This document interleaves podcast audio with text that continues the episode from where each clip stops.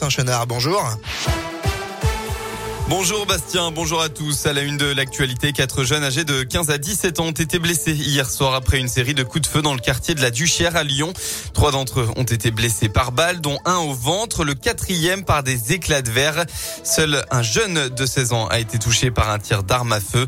Les faits survenus dans des circonstances indéterminées se sont produits en milieu de soirée dans le périmètre de la rue Andrei Sakharov, situé dans le 9e arrondissement. À Lyon, l'association L214 a milité hier contre la marque Le Gaulois et les conditions d'abattage de volailles. Les manifestants étaient présents rue de la République dans le deuxième arrondissement devant un monoprix. Les militants ont déployé une banderole Le Gaulois vous ment. Des tracts ont été distribués. Une pétition a été lancée dans cette mobilisation pacifique.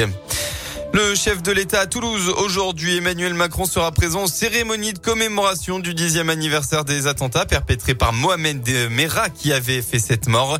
Il y retrouvera le président de l'Israël, Isaac Herzog, et les anciens présidents François Hollande et Nicolas Sarkozy. On passe au sport. Le grand chelem du 15 de France en rugby. Les Bleus ont hier soir remporté le tournoi destination en s'imposant au Stade de France 25 à 13 contre l'Angleterre. Les Bleus sont restés invaincus pendant la compétition pour s'octroyer leur dixième grand chelem, le premier depuis 2010. De quoi parfaitement préparer la Coupe du Monde 2023 qui aura lieu en France.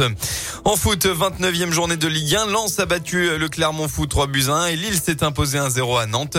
Aujourd'hui, l'OL est en déplacement sur la pelouse du Stade de Reims. Ce sera à 17h05. Romain Fèvre ne figure pas dans le groupe à cause d'une gêne musculaire.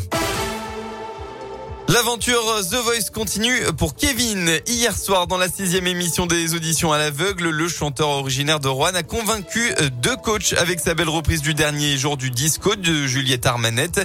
Il s'agit donc de Florent Pagny et d'Amel Bent. Celui qui rêve de représenter la France à l'Eurovision est dans l'aventure The Voice et va pouvoir montrer de quoi il est capable pour atteindre cet ultime objectif. Kevin nous raconte d'ailleurs tout ce qu'il a pu ressentir après son passage. On essaye un peu de faire la partie de ce qui se passe, donc on a quand même quatre fauteuils devant nous, donc c'est assez impressionnant. Et puis euh, la chance que euh, Florent Pagny se retourne quand même relativement vite, ce qui du coup me perturbe un peu. Je me dis mais déjà c'est pas possible.